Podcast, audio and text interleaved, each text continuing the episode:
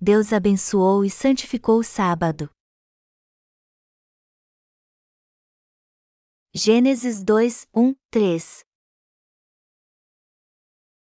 Assim, pois, foram acabados os céus e a terra e todo o seu exército. E, havendo Deus terminado no dia sétimo a sua obra, que fizera, descansou nesse dia de toda a sua obra que tinha feito. E abençoou Deus o dia sétimo e o santificou, porque nele descansou de toda a obra que, como Criador, fizera. Deus trabalhou em sua criação até o sexto dia, depois a completou e no sétimo dia descansou. Ele descansou porque fez tudo o que queria. Depois então, ele abençoou o sétimo dia e o santificou. Nós descansamos em paz à noite depois de um dia de trabalho. Do mesmo modo, Deus descansou depois de criar o universo e o homem, pois todo o seu plano foi cumprido. Deus criou todas as coisas em seis dias e descansou no sétimo. Baseados na interpretação evolucionista do extrato geológico, muitos negam que Deus criou os céus e a terra em seis dias, mas estes seis dias aconteceram segundo o tempo de Deus, algo muito diferente do tempo do homem que se baseia na rotação da terra. Nós temos sempre que interpretar a Bíblia do ponto de vista de Deus. Deus de fato completou tudo e no sétimo dia descansou? Sim. Nosso Deus completou todo o seu plano em Jesus Cristo. Deus também cumpriu nossa salvação em Jesus Cristo. Quando a Bíblia nos diz aqui que Deus descansou, isso quer dizer que ele cumpriu seu plano. Portanto, o conceito bíblico de guardar o sábado significa desfrutar do descanso em nosso coração, algo que tem mais peso quando cremos que o Senhor apagou todos os nossos pecados e nos deu a salvação. Para que desfrutemos da paz em nosso coração, primeiro não deve haver pecado nele. E para conseguirmos isso, temos que crer que Jesus apagou todos os nossos pecados através do Evangelho da Água e do Espírito. Em outras palavras, nosso coração precisa descansar crendo que todos os seus pecados foram passados para Jesus Cristo quando ele foi batizado e que ele foi condenado por eles ao morrer na cruz. O descanso está ligado ao fato de nosso coração ser santificado, receber as bênçãos de Deus e encontrar a paz. A Bíblia revela o domínio espiritual de Deus em tudo o que acontece no mundo visível. Por essa razão, a passagem bíblica deste capítulo não pode ser entendida se analisarmos por um ponto de vista carnal. Melhor dizendo, se nós interpretarmos a Bíblia de modo carnal, isso certamente acabará conosco. A Bíblia diz: a letra mata, mas o Espírito vivifica. 2 Coríntios 3 horas e 6 minutos. Este versículo quer dizer que quem interpreta a Bíblia literalmente, ao pé da letra, acabará morrendo espiritualmente. Por exemplo, no capítulo 1 de Gênesis, Deus fez o homem e a mulher e os mandou governar sobre todo o universo, mas ao lermos Efésios 5, 22, 32, nós podemos ver que Deus prometeu salvar muitas pessoas por meio de Jesus Cristo e de sua Igreja. Portanto, nós não iríamos nos desviar se interpretássemos esta passagem de Efésios somente em termos carnais? Para o povo judeu, o sábado começa com o pôr do sol de sexta-feira e vai até o pôr do sol do sábado. Mas se alguém for guardar o sábado literalmente, ele não poderá fazer nada ao longo dessas horas. Mas o próprio Jesus curou as enfermidades das pessoas no sábado. Foi por isso que os judeus o acusaram naquela época dizendo: Como você que diz ser filho de Deus viola o sábado?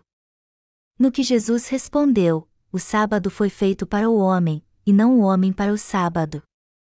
E ele também disse: O filho do homem é senhor também do sábado. Marcos 2 horas e 28 minutos. Melhor dizendo, quando comparamos o Antigo com o Novo Testamento, podemos ver que não somos abençoados guardando certas datas. E só porque alguém não faz nada no dia do Senhor, isso não significa que ele está guardando o sábado fielmente. Quando a Bíblia diz: havendo Deus terminado no dia sétimo a sua obra, que fizera, descansou nesse dia de toda a sua obra que tinha feito. E abençoou Deus o dia sétimo e o santificou. Isso quer dizer que agora temos paz no coração porque Deus nos deu a bênção da salvação. Isso nos mostra que Deus nos deu o verdadeiro sábado ao nos conceder a remissão de pecados. A verdadeira intenção de Deus ao instituir o sábado foi para que cresçamos na verdade de que o Senhor apagou todos os nossos pecados com o evangelho da água e do Espírito e trouxe o verdadeiro descanso aos crentes. Todavia, o problema é que os legalistas insistem em guardar os dias e as horas do sábado até hoje, fazendo de tudo para não comprar ou vender nada a fim de guardá-lo.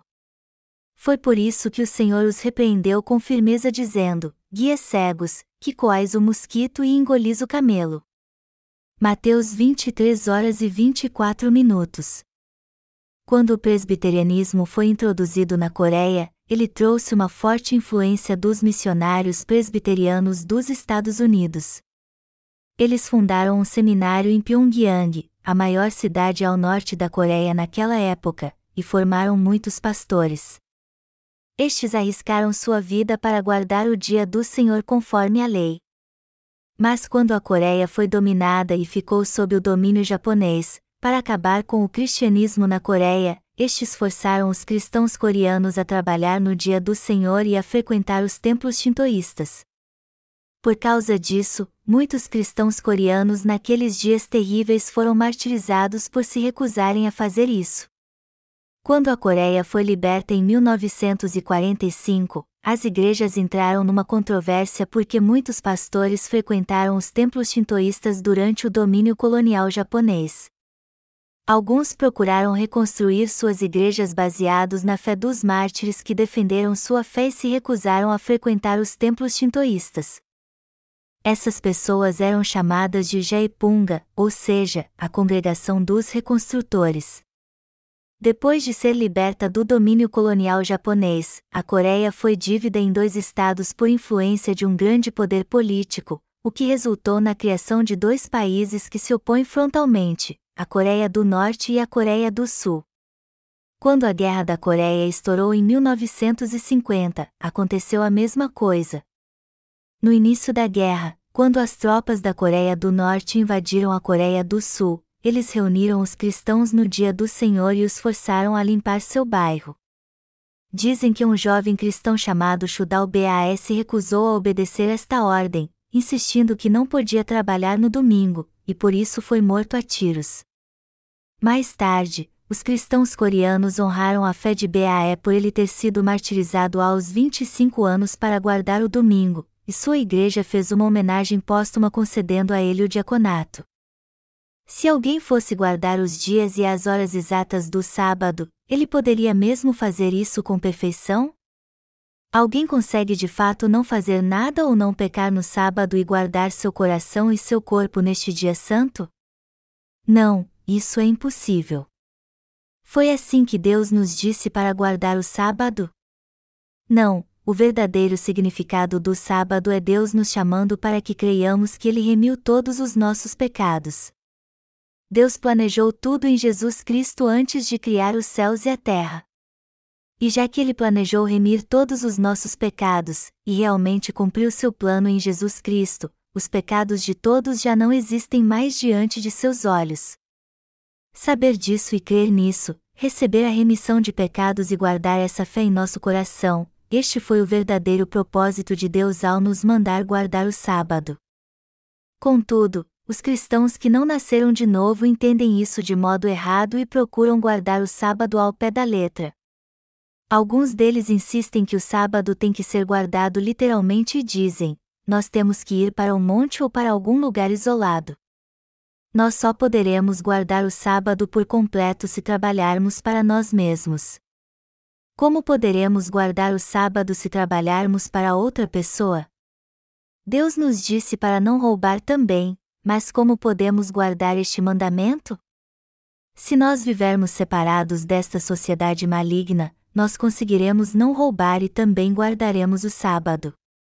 Então, um certo grupo formado pelos adventistas do sétimo dia foram para as montanhas, criaram uma comunidade ali e passaram a viver da subsistência. Todavia, quando nós ouvimos o testemunho de pessoas que deixaram esta igreja, eles dizem que isso não passa de palavras e que nenhum deles guarda o sábado realmente. Embora os legalistas não possam guardar a lei, o simples fato de eles tentarem é suficiente para que eles se sintam superiores e orgulhosos. Se alguém entender a Bíblia de modo errado assim, isso lhe trará consequências terríveis. A ignorância espiritual certamente o levará à morte. Os adventistas dizem que o sábado vai do pôr do sol de sexta-feira ao pôr do sol do sábado e acusam todos os cristãos que não guardam o dia do Senhor de praticar a iniquidade. Jesus foi crucificado na sexta-feira às três horas da tarde. E já que o sábado iria começar em poucas horas, seus discípulos que guardavam o sábado disseram que seu corpo deveria ser tirado da cruz e posto rapidamente no sepulcro. Ao amanhecer o dia depois do sábado, Jesus venceu a morte e ressuscitou dos mortos. Mateus 28, 1. É por isso que nós chamamos este dia de Dia do Senhor em memória à sua ressurreição e o guardamos como o dia de descanso.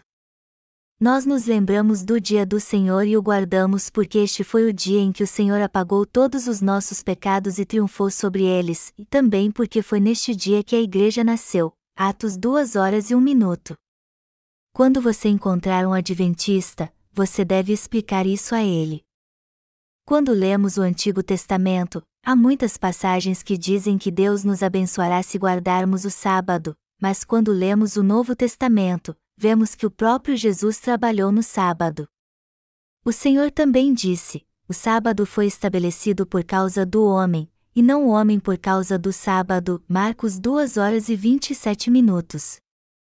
Receber a remissão de pecados é o mesmo que desfrutar do verdadeiro descanso, e o significado espiritual do sábado é receber a remissão de pecados de Deus, se tornar filhos dele, receber suas bênçãos e glorificá-lo pela fé. É por isso que os ensinamentos de todas as denominações que procuram guardar o sábado literalmente estão errados.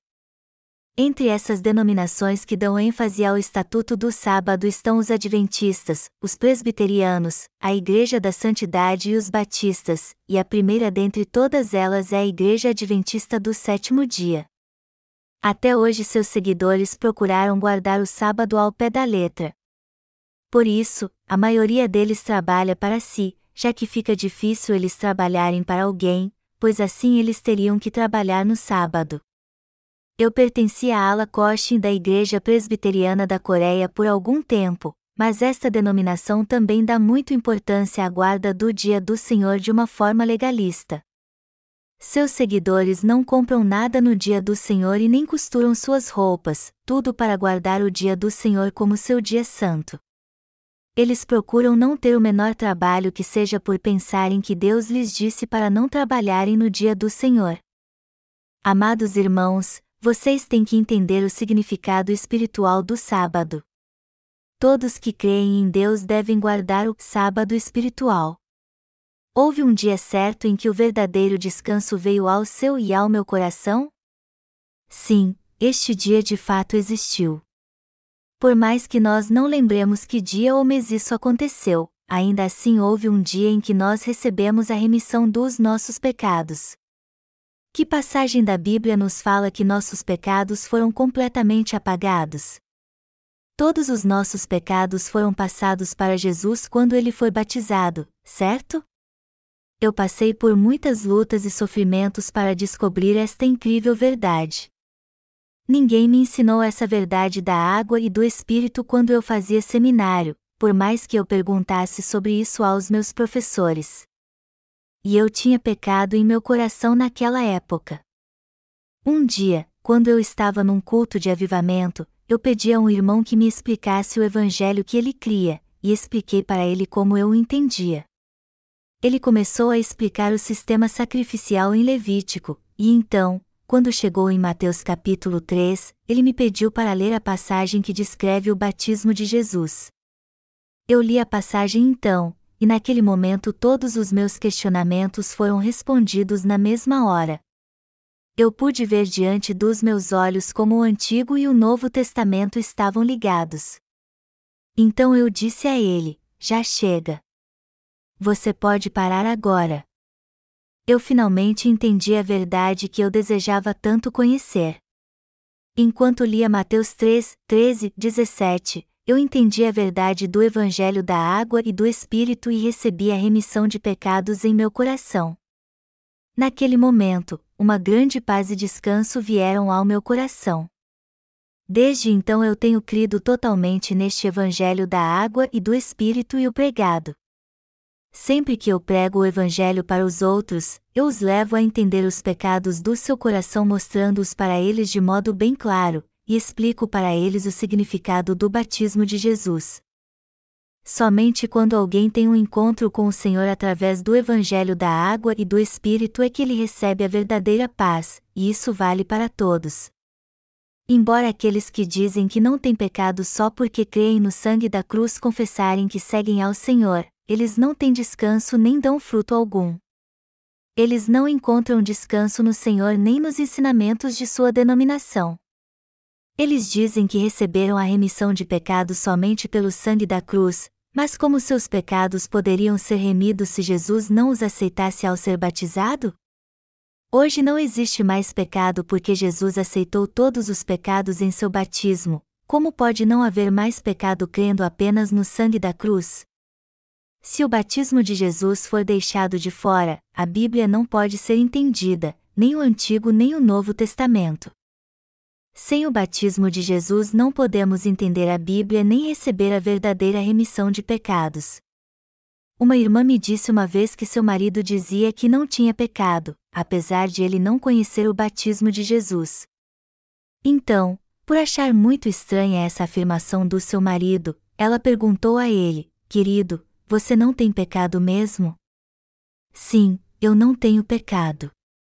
Mas como isso é possível? Porque eu teria pecado, já que Jesus levou todos eles na cruz. A irmã perguntou então: E se você pecar amanhã? Ainda assim você não teria pecado? Então seu marido finalmente disse: Bom, nesse caso, querida, eu vou ter pecado. Ela então falou ao seu marido sobre o Evangelho da Verdade cumprido pelo batismo de Jesus e seu sangue na cruz. Ele então a ouviu com atenção e recebeu a verdadeira remissão de pecados. Se não crermos que Jesus levou nossos pecados em seu batismo, nenhum de nós poderá dizer que não tem pecado, pois todos nós pecamos todos os dias. Guardar o sábado que Deus nos deu significa de fato guardar a verdade da remissão de pecados que Ele nos deu também. O fato de Deus ter descansado no sétimo dia significa que Ele nos deu a perfeita salvação. Não é fazendo orações de arrependimento fanaticamente que recebemos a remissão de pecados. Afinal de contas, nós fazemos orações de arrependimento? Nós jejuamos e oramos? Algum de nós foi preso por ir contra o culto shintoísta? Não, nós não fazemos isso, só cremos na palavra de Deus, e por isso recebemos a remissão de pecados. Por Deus ter apagado todos os nossos pecados com o Evangelho da água e do Espírito, nós agora não temos mais pecado pela fé. Só porque nós encontramos o perfeito Evangelho e cremos nele, o Evangelho pelo qual Deus apagou todos os nossos pecados, nós não temos mais pecado algum. Mas se, por outro lado, crermos no meio evangelho que não nos dá a certeza de que Deus de fato acabou com todos os nossos pecados, nossa fé certamente irá mudar então, por mais que creiamos em Deus com todo fervor. Gênesis capítulo 1 explica todo o plano de Deus para nós, enquanto que o capítulo 2 explica o que ele fez para salvar a humanidade. Daí por diante, Deus nos dá detalhes específicos do que é sua igreja, como Satanás fez o homem cair, como Deus planejou acabar com todos os nossos pecados e como devemos crer nele. Por isso, se não entendermos o capítulo 1 de Gênesis, não poderemos entender o resto do livro. Por outro lado, se tivermos um entendimento correto do capítulo 1, poderemos entender todo o plano de Deus então e, consequentemente, entenderemos também os capítulos 2 e 3. Os três primeiros capítulos de Gênesis podem ser definidos como a visão geral de toda a Bíblia. No primeiro dia da criação, Deus falou da remissão de pecados, no segundo dia, do discernimento espiritual, no terceiro dia, que não poderemos dar frutos de justiça se formos carnais. No quarto dia, Deus nos falou como podemos nos tornar seus servos, e no quinto dia, ele nos falou como viver pela fé. No sexto dia, Deus nos diz que ele criou o homem à sua imagem e semelhança. O fato de Deus ter criado o homem e a mulher neste dia significa que ele se alegou em edificar sua igreja e completar toda a obra da salvação em Jesus Cristo. No sétimo dia, Deus disse que ele descansou, pois ele havia acabado tudo segundo a sua vontade. Já que Deus havia acabado de criar o universo e tudo o que nele há, completamente tudo segundo a sua vontade, ele finalmente nos deu a paz. É por isso que Deus diz nos diz que ele assim como nos escolheu, nele, antes da fundação do mundo, para sermos santos e irrepreensíveis perante ele, e em amor. Efésios 1 hora e 4 minutos. Na verdade, se você já aprendeu isso até agora, você já aprendeu toda a Bíblia. Você não pode aprender esta verdade no seminário. A palavra de Deus não pode ser entendida por alguém que ainda não nasceu de novo. É por isso que entre os professores de teologia, praticamente nenhum deles pode ensinar essa verdade. Sendo assim, aqueles que nasceram de novo através do Evangelho da Água e do Espírito não são intimidados por ninguém, mesmo quando eles encontram os que se dizem grandes teólogos. Estes podem até ser professores de teologia, mas na verdade não sabem nada. Quando pedimos a eles para abrir a Bíblia e falar alguma coisa, eles não dizem nada que presta. Quando as pessoas não recebem a remissão de pecados pela palavra da verdade, elas procuram aprendê-la estudando teologia. Mas não podemos aprender a Bíblia através de estudos seculares. E por mais que haja muitos livros cristãos, nenhum deles explica realmente o que é o verdadeiro Evangelho. Assim sendo, por mais que os eruditos tenham se esforçado e escrito muitos livros, suas conclusões não passam de ensinamentos humanistas que nos incentivam a ter uma vida honesta, fazer orações de arrependimento e receber o Espírito Santo. Por isso, o declínio espiritual do cristianismo atual é algo inevitável. Na Europa, o cristianismo cresceu por 100 anos, mas num período muito curto ele caiu vertiginosamente. Dizem que na Grã-Bretanha, que foi um baluarte do cristianismo no mundo, os cristãos que vão à igreja regularmente hoje em dia compõem menos de 5% da população. Algo parecido está acontecendo praticamente em quase todos os países chamados cristãos, onde toda a população cria em Jesus Cristo um século atrás. O mesmo está acontecendo na Coreia. Por algum tempo, o número de cristãos aumentou muito, como se fosse um fogo se alastrando, mas agora está caindo a cada ano. E isso está acontecendo porque eles creem sem conhecer a verdade. Se os cristãos crescem no Evangelho da água e do Espírito, o cristianismo não teria enfraquecido tanto assim. Apesar disso, os cristãos em todo o mundo estão despertando, lendo nossos livros e estão maravilhados por estarem descobrindo a verdade, entendendo o Evangelho da água e do Espírito e tendo sua verdadeira fé restaurada. O livro de Gênesis nos mostra o plano da salvação de Deus. Ele não nos deu o sábado em vão. Seu desejo foi nos contar sobre a verdade da salvação pela qual ele nos libertou de todos os nossos pecados através do Evangelho da água e do Espírito. Mas quando e onde essa verdade da salvação pela qual Deus apagou todos os nossos pecados com o Evangelho da água e do Espírito foi totalmente esquecida?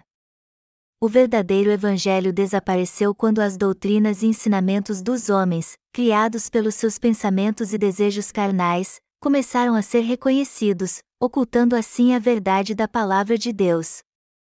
Deste modo, aqueles que ainda não tiveram o verdadeiro descanso em Jesus Cristo por causa dos pecados do seu coração têm que deixar seu mau caminho e crer na palavra da verdade o mais rápido possível. Somente quando eles crerem na palavra de Deus e deixarem seu pensamento arrogante e seu orgulho de lado é que eles poderão ter o verdadeiro descanso no coração para o resto de sua vida. Ao nos dar o sábado e nos abençoar realmente neste dia, Deus permitiu que todos conhecessem Sua palavra de maneira correta, recebessem a verdadeira salvação e guardassem o sábado. Nós temos que ser pessoas que guardam o sábado com a verdadeira fé.